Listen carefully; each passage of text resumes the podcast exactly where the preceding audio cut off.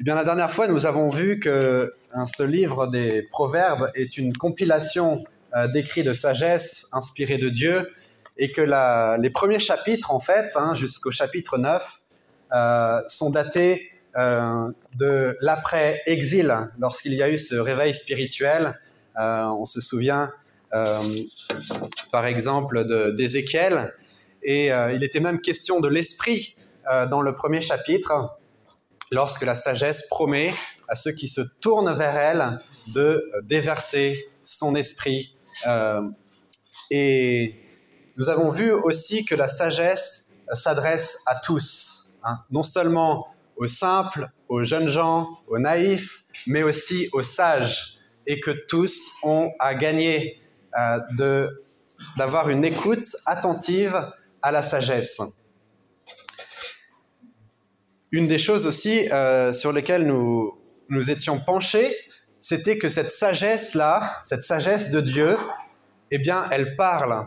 Elle parle, elle se fait entendre. Et elle se fait entendre notamment dans euh, un foyer, une maison euh, où les parents craignent Dieu.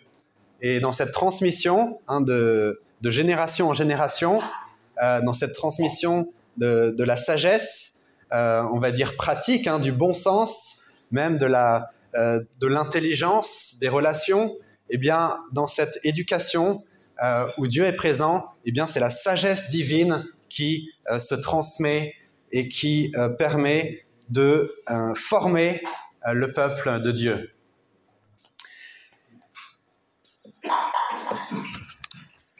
Sans plus attendre, je vous, promets la, voilà, je vous ai promis le deuxième chapitre et je vais donc lire ce deuxième chapitre.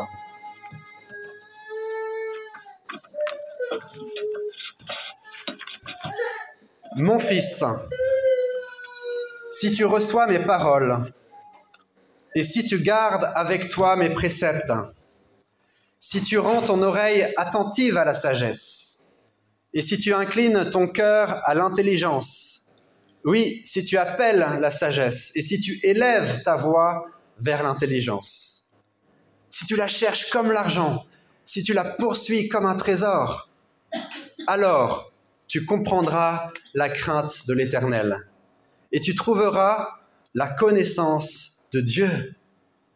Car l'Éternel donne la sagesse, de sa bouche sortent la connaissance et l'intelligence.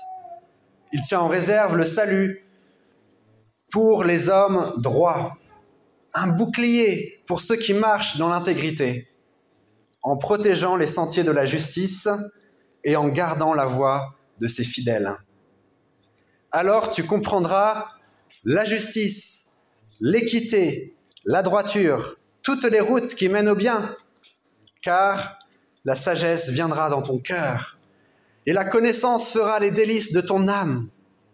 La réflexion veillera sur toi, l'intelligence te gardera.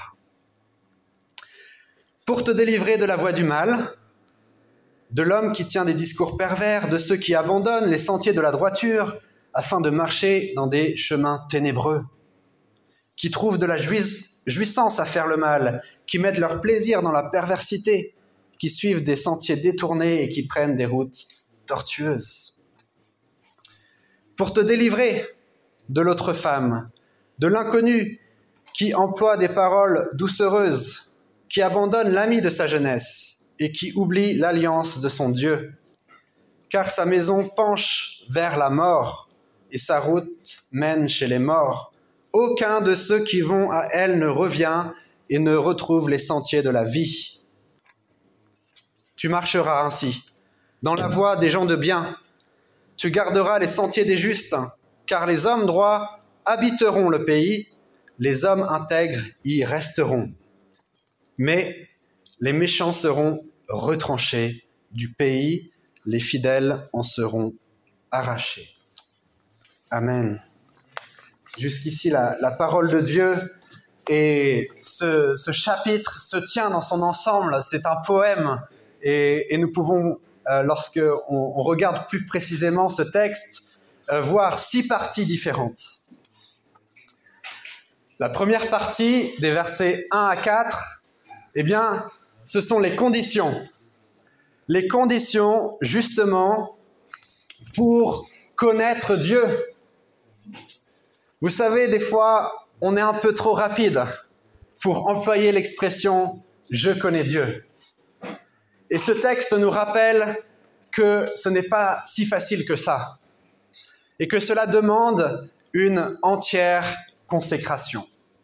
Et regardez bien comment est conçu euh, ces premiers versets. Alors déjà, à qui s'adresse ce texte hein, C'est le deuxième discours ici euh, euh, du, père à, son enfant, et on peut bien sûr élargir du maître à son disciple. Et il va lui dire que non seulement il doit accepter les paroles hein, de l'instruction, de l'éducation, qu'il doit les garder, hein, c'est-à-dire les mettre en pratique, mais il doit aussi avoir cette attitude de prière insistante, d'appeler, d'élever la voix et même de poursuivre la sagesse, de fouiller comme un trésor. Alors imaginez-vous, euh, vous êtes dans une région où on vous dit qu'il y a de l'or sous la terre. il se trouve que vous possédez un champ euh, dans cette région-là. Qu'est-ce que vous allez faire?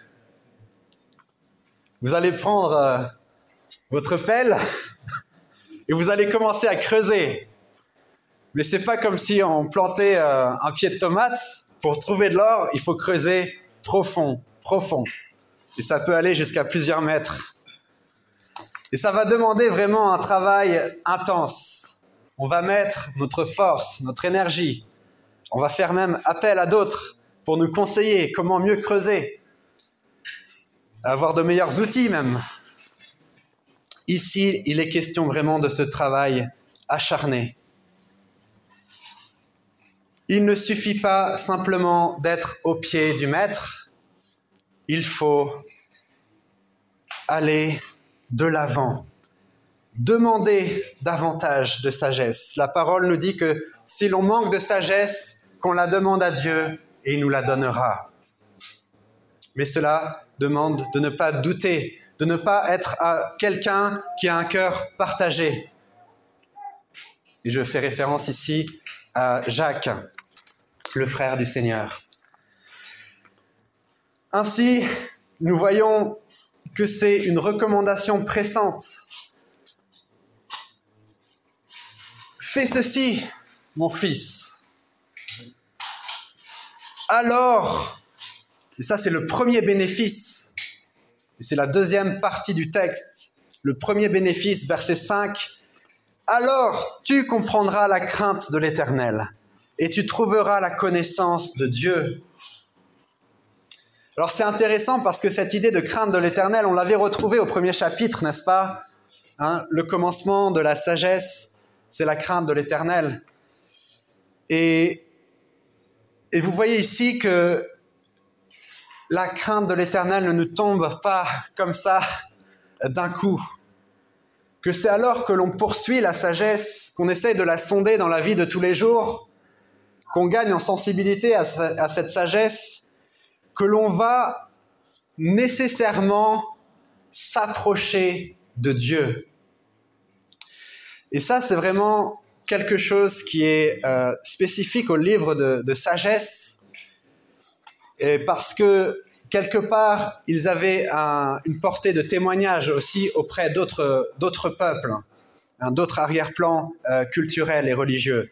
Parce que ce texte nous dit que si quelqu'un euh, recherche la sagesse eh bien nécessairement, il va s'approcher du Dieu vivant. Pourquoi? Verset 6, car, eh bien, de toute façon, toute sagesse est donnée par l'Éternel. Et que si vraiment on veut venir à la connaissance ultime, à la véritable intelligence, eh bien, c'est de la bouche du Dieu vivant que l'on va... Voilà, c'est à la bouche du Dieu vivant que l'on va écouter, que l'on va prêter attention. Et vous voyez ici que quelque part, ce texte nous prend un peu euh, par surprise. Vous voyez? Parce qu'on a souvent l'habitude de dire, et, et c'est pas faux, que on va connaître Dieu et ensuite on va gagner en sagesse. Mais la réciproque est aussi vraie. C'est que plus on grandit en sagesse pratique hein, dans, dans les relations humaines, dans les prises de décision, lorsqu'on va sonder qu'est-ce qu'il est intelligent de vivre, eh bien plus on va connaître Dieu et plus on va être amené à nous approcher de celui qui est la sagesse en personne. Et ici, vous voyez, il est question dans sa deuxième partie d'un Dieu qui se révèle comme celui qui a en réserve le salut, le secours. Et c'est un Dieu de protection qui nous est présenté. Et on va le comprendre pourquoi. Regardez l'insistance. Il est un bouclier. Il protège les sentiers de la justice, il garde la voie de ses fidèles. Et remarquez ici que cette protection n'est pas offerte à tous, mais qu'il est, que cette protection est offerte aux hommes droits, à ceux qui marchent dans l'intégrité et aux fidèles. Et on va comprendre pourquoi il est question de protection de Dieu ici, parce qu'il y a véritablement des dangers. Pour ceux qui s'écartent de la sagesse, il y a des dangers euh, réels et nous le verrons dans la suite. Il tient en réserve le salut ou le secours pour les hommes droits. Et quelle promesse Parce que si le texte commence par, euh, comment, comment dirais-je, euh, le premier pas de l'homme euh, devant Dieu, il y a ensuite la largesse, la générosité de Dieu qui est démontrée ici, que il va donner la connaissance, le salut, la protection. Et on voit ici tous les, la grâce de Dieu euh, qui est déversée sur celui qui s'approche avec foi. Deuxième bénéfice, verset 9. Alors tu comprendras la justice, l'équité, la droiture, toutes les routes qui mènent au bien. Avant de poursuivre ici, j'aimerais encore donner une deuxième illustration, peut-être pour davantage euh, voilà, vous expliquer ici la, la, pensée de l'auteur. Euh, imaginez, euh, on vous dit, est-ce que vous connaissez le peintre Rembrandt? Comment est-ce que je pourrais le, connaître? Je ne peux pas l'avoir devant, mes yeux. Qu'est-ce que vous allez faire? Pour le connaître ben, Pour le connaître, eh bien, vous allez regarder ses tableaux. Vous allez sonder, passer du temps à sonder ses tableaux. Comment euh, il a peint, par exemple, le fils prodigue? Comment il a peint son autoportrait à la fin de sa vie? Et là, vous allez, en sondant sa peinture, connaître l'homme, connaître la personne. Vous voyez qu'il y a derrière, et c'est euh, possible. Et bien de même avec, euh, avec Dieu, c'est en sondant sa sagesse, hein, ses œuvres, on peut dire ses, œuvres d'art euh, dans le monde, que nous allons mieux connaître la personne qui est derrière cela. Et ici, l'auteur précise que nous allons comprendre non seulement connaître Dieu, mais comprendre la justice, l'équité et la droiture. Et ces trois mots qui vont toujours ensemble. Ils étaient déjà ensemble dans le premier chapitre. Euh, voilà, pour ceux qui, euh, qui veulent prendre des notes, premier chapitre, euh, il était question au verset 3 de la justice, de l'équité et de la droiture. Elles étaient présentées ensemble. Et ici, les mots hébreux sont tzedek pour justice, mishpat pour équité et meshar pour droiture. Et j'aimerais parler plus précisément de l'équité. parce que c'est vraiment quelque chose euh, qui est important pour notre euh, monde d'aujourd'hui. Quand il est question de mishpat, l'équité, c'est la justice dans les relations. Vous voyez, l'homme, au commencement, a créé l'homme et la femme à son image. Nous avons tous une même dignité. Mais ce qui se, ce qui se passe, malheureusement, à cause du péché qui corrompt nos cœurs, c'est que l'homme a tendance à, à s'élever pour mépriser l'autre d'un autre peuple ou d'une autre catégorie sociale ou ceci ou cela. Et l'homme se crée ses propres podiums, vous voyez? Hein, Imaginez euh, euh, les, Jeux olympiques et puis, euh, bien sûr, celui qui veut être le premier, bah, il veut être sur la marche la plus haute, n'est-ce pas? Mais avec Dieu, ce n'est pas pareil. Dieu, dans, dès l'Ancien Testament, alors qu'il révèle euh, sa, loi à Moïse et ses paroles aux prophètes, il insiste sur le mishpat, sur l'équité, que les hommes sont au même niveau devant Dieu. Que le véritable podium, ça serait juste une, une place, une place immense où il n'y a aucun niveau, où tout le monde, hommes, femmes, enfants de tout peuple, de toute nation sont au même niveau devant Dieu. Et nous devons comprendre ça alors que nous sommes face toujours euh, aux questions de racisme et de euh, aussi euh, discrimination, que vraiment la sagesse de Dieu, elle se vit dans les relations. Ce mishpat, cette équité, c'est une partie de la sagesse de Dieu. Comment est-ce qu'on va interagir entre êtres humains et garantir que les plus vulnérables sont euh, honorés et que ceux, qui sont sans voix, ben nous allons parler euh, et défendre leurs droits?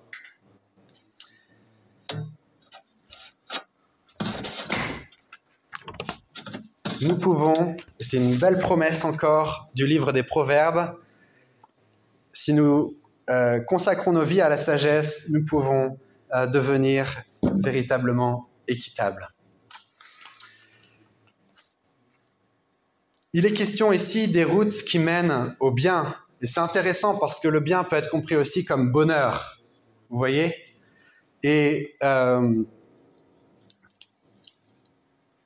on cherche bien sûr tous euh, le, bonheur. Et Dieu nous dit que c'est justement dans une manière équitable, juste et droite de vivre que se trouve la, réelle, satisfaction.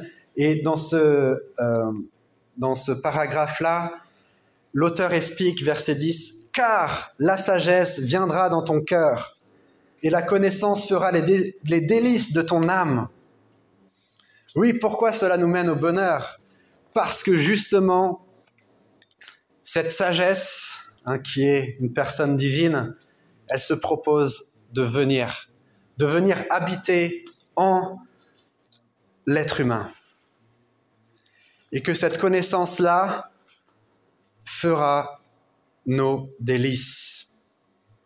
Et vous savez, l'être humain a cette, euh, euh, tendance, qui n'est pas mauvaise, de rechercher la satisfaction, de rechercher le bonheur, de rechercher quelque chose qui, qui est vraiment un délice pour son âme. Et Dieu nous dit, si vous voulez vraiment vivre dans les délices, vivez avec sagesse.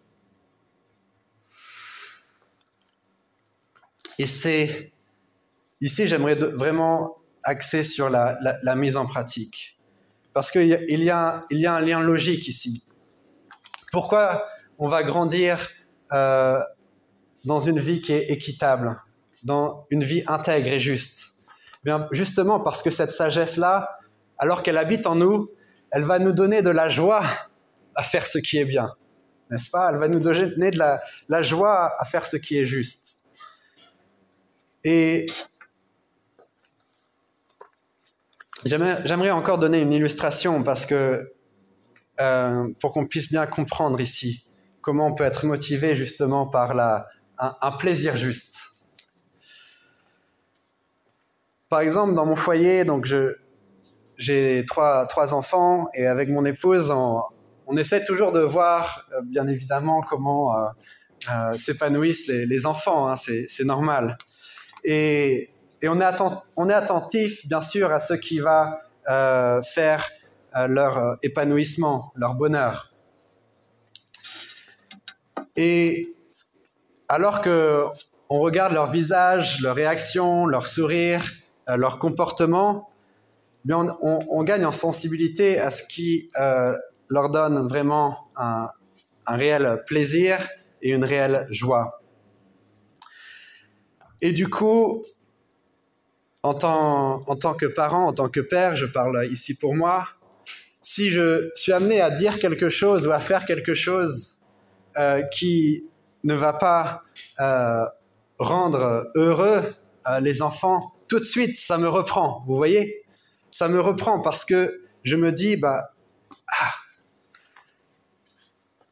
mon plaisir en tant que père, il est lié à celui de ma famille. Donc, si je fais quelque chose qui ne les rend pas, qui ne les guide pas vers le chemin du bonheur, alors c'est sûrement quelque chose que je dois abandonner.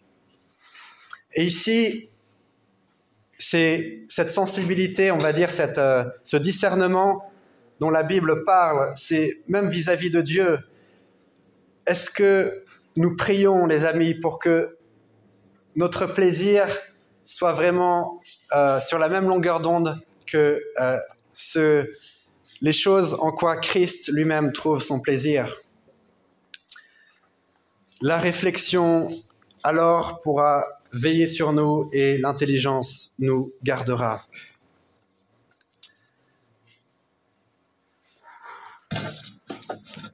Ici, l'auteur a dépeint clairement les bénéfices de rechercher la sagesse avec un cœur entier. Et maintenant, à partir du verset 12, euh, il va nous donner euh, quelque part deux conséquences, deux objectifs. Euh, et en fait, ça va correspondre à deux délivrances. Hein, vous vous rappelez, Dieu est présenté comme le Dieu de protection, le Dieu qui délivre. Et à partir ici hein, du verset 12, on rentre dans un paragraphe qui est euh, pour te délivrer de. Pour te délivrer de la voie du mal de l'homme qui tient des discours pervers, de ceux qui abandonnent les sentiers de la droiture, afin de marcher dans des chemins ténébreux, qui trouvent de la jouissance à faire le mal et qui mettent leur plaisir dans la perversité. on voit bien ici le, parallèle. Le seul moyen justement d'être délivré de cette, on va dire, euh, tendance mauvaise de trouver notre plaisir dans la perversité, le seul moyen d'en être délivré, c'est de euh, mettre notre joie dans une vie marquée par la sagesse au quotidien. Et quelque part, ce texte euh, sous-entend que c'est soit l'un, soit l'autre, même s'il peut y avoir une progression, bien sûr, dans, dans la sagesse. Et le tableau ici qui est dépeint est vraiment sombre on parle de perversité à deux reprises. On parle ici d'abandon aussi de la droiture. Et c'est difficile, n'est-ce pas, de, marcher euh, avec persévérance euh, dans la sagesse. Et le, véritable défi hein, pour chacun d'entre nous, c'est est-ce que nous allons persévérer jusqu'au bout euh, dans, une, dans une vie marquée par la sagesse. Et pour persévérer, eh bien, le texte ici euh, nous demande vraiment d'être vigilants. D'être vigilants euh, par rapport au discours que l'on entend. Être vigilant par rapport euh, à la manière dont on va suivre des personnes qui s'égarent. Mais ici, il est question d'une promesse, nous pouvons être délivrés. Deuxième euh, promesse de délivrance, c'est au verset 16. Euh, il est question ici pour te délivrer euh, de l'autre femme ou de la femme étrangère. Et le mot ici nous parle effectivement d'une inconnue qui emploie des paroles doucereuses, c'est-à-dire des paroles séductrices. Et on peut, j'aimerais m'attarder vraiment sur cette, euh, euh, sur, cette notion ici de, délivrance parce qu'on peut la comprendre à deux niveaux. On sait que la, poésie, on va dire, de l'Ancien Testament euh, peut aussi nous parler de, de cette femme séductrice comme de l'idolâtrie elle-même ou de la folie elle-même. Euh, alors on, va le comprendre à deux niveaux ce texte. Il peut s'agir effectivement euh, bah, d'une relation d'adultère, tout simplement. Et, dans ces cas-là, le père ou le maître avertit euh, l'enfant de faire, voilà, ou, le, jeune homme de faire attention à la, séduction. Mais on peut aussi comprendre avec le verset 17 qui abandonne l'ami de sa jeunesse et qui oublie l'alliance de son Dieu, qu'il est question euh, vraiment de la fidélité à l'alliance. Et en réalité, hein, le, peuple d'Israël euh, comprenait aussi le mariage comme faisant partie euh, de l'alliance. Hein, le mariage donc entre un homme et une femme, ça faisait partie de cette alliance qu'avait conclue Dieu avec son peuple. Pourquoi? Parce que justement, nous devons veiller, ou ils, devaient veiller aussi à l'époque, euh, au choix de leur conjoint. Que le conjoint euh, devait être quelqu'un aussi qui craigne Dieu et que cette euh, sagesse, hein, cette parole de Dieu soit vraiment vécue dans le foyer et transmise de génération en génération. Et si on s'approche un peu plus loin même de l'original, le mot ami euh, donc là, je suis verset 17, qui abandonne l'ami de sa jeunesse. Eh bien, ce mot ami peut être aussi compris comme euh, guide. Voilà, d'après euh, les, théologiens qui ont participé à, la traduction. et donc, c'est pour ça que, à la fois, ce texte nous parle du danger de l'infidélité conjugale, mais aussi de fermer son oreille euh, au guide euh, par excellence qui est, euh, qui est Dieu lui-même. Et ce, guide, cet ami fidèle qui veut mener son peuple dans une vie marquée par la fidélité. Alors d'après ce passage, hein, donc les, deux grands pièges, ou on va dire les deux grandes menaces, eh bien c'est le manque de droiture hein, ou la perversité et l'infidélité. Alors bien sûr, ces, ces mots-là euh, peuvent nous faire penser à des choses euh, extrêmes, n'est-ce pas? Mais qu'en est-il vraiment euh, du fond de nos cœurs hein? Qu'en est-il de notre vie de tous les jours Est-ce que nous voyons effectivement dans notre vie de tous les jours des dangers de? Alors nous nous étions arrêtés dans ce texte, euh, bah, finalement, à la conséquence euh, terrible euh, de ceux qui suivent l'infidélité, la folie, l'injustice, eh c'est la mort spirituelle. Et nous voyons verset 18, car sa maison penche vers la mort, sa route mène chez les morts, aucun de ceux qui vont à elle ne revient et ne retrouve les sentiers de la vie. Donc la sagesse, euh, c'est une question euh, de vie ou de mort. Et lorsque nous considérons cela, nous devons toujours avoir en tête que dans un piège, il y a toujours quelque chose qui va nous attirer. Par exemple, une fois j'étais dans la campagne et j'ai vu un piège pour les renards. Et à votre avis, qu'est-ce qu'il y avait dans ce piège pour les renards? Une poule. Il y avait une poule euh, qui était là dans une cage et pour euh, attirer le renard, effectivement, il fallait quelque chose qui lui donne envie. Et une fois qu'il rentrait un peu dans la cage, quelque chose se passait pour, euh, pour l'attraper, pour le tuer.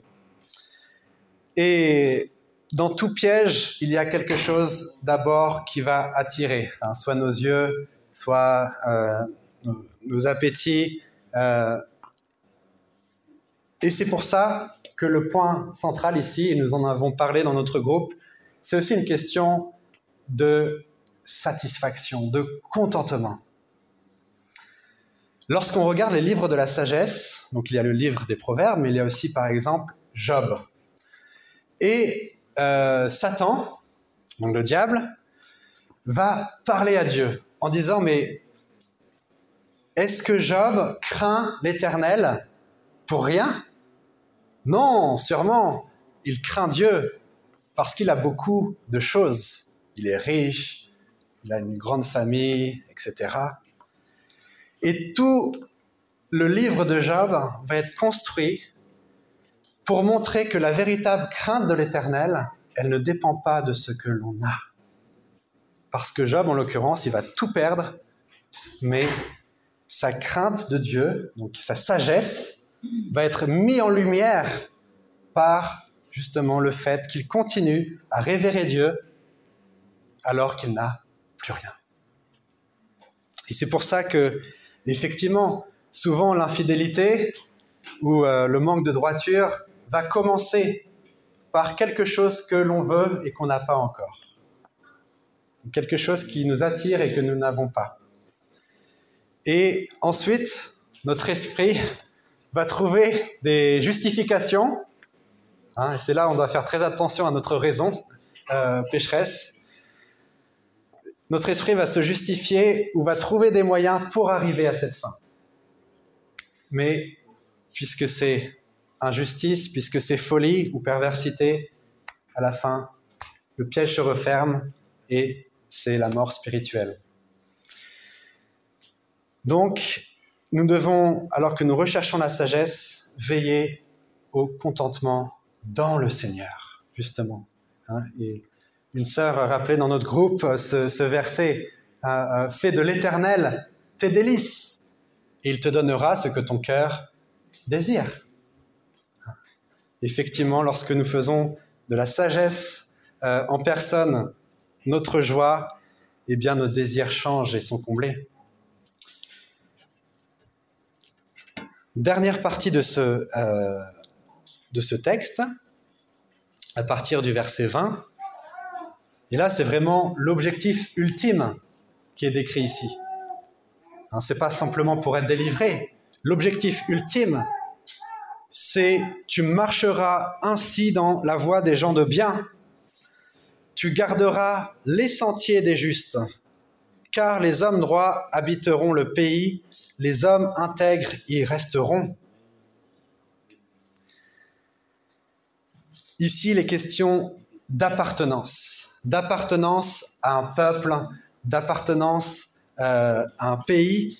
Les hommes droits habiteront la terre et pour l'éternité. C'est aussi euh, le fil rouge de la Bible ici qu'on l'on retrouve, c'est que euh, ceux qui suivent Dieu par la foi ils ont la promesse de faire partie d'un peuple, d'un peuple qui reçoit la vie éternelle et qui habitera euh, sur une terre renouvelée. Mais aussi dans ce contexte de l'après-exil, littéralement, ceux qui euh, demeuraient, par exemple, ceux qui allaient pouvoir demeurer à Jérusalem, reconstruire le pays, y habiter, c'était ceux, et on le voit par exemple dans dans Esdras euh, ou, dans euh, Néhémie, c'est ceux qui restaient fidèles à Dieu. Il est question donc d'appartenir à un peuple. Et ce peuple, c'est le peuple de ceux qui sont fidèles, de ceux qui sont euh, équitables, de ceux qui sont justes et droits. Il est question aussi à la fin de ce passage, verset 22, d'un jugement. Mais les méchants seront retranchés du pays, les infidèles en seront arrachés. Et ici, quelque part, ceux qui refusent d'écouter la voix de la sagesse, ils s'excluent eux-mêmes. Ils s'excluent de cette appartenance euh, à Dieu, au peuple de Dieu, et ils sont euh, retranchés ils sont jugés. Donc nous voyons ici une parole claire, n'est-ce pas? Hein, C'est tout un chapitre, mais c'est construit d'une manière claire. Je rappelle d'abord euh, les conditions pour connaître Dieu, un cœur entier. Ensuite, le premier bénéfice, connaître Dieu et euh, être sous sa euh, protection. Deuxième bénéfice, comprendre vraiment ce qu'est une vie équitable et avoir notre âme qui est dans la joie en faisant ce qui est juste. Et euh, donc, euh, ensuite, l'objectif d'être délivré de la perversité, de la folie, et d'être délivré de l'infidélité et de la mort. Et ensuite, faire partie du peuple de Dieu pour toujours lui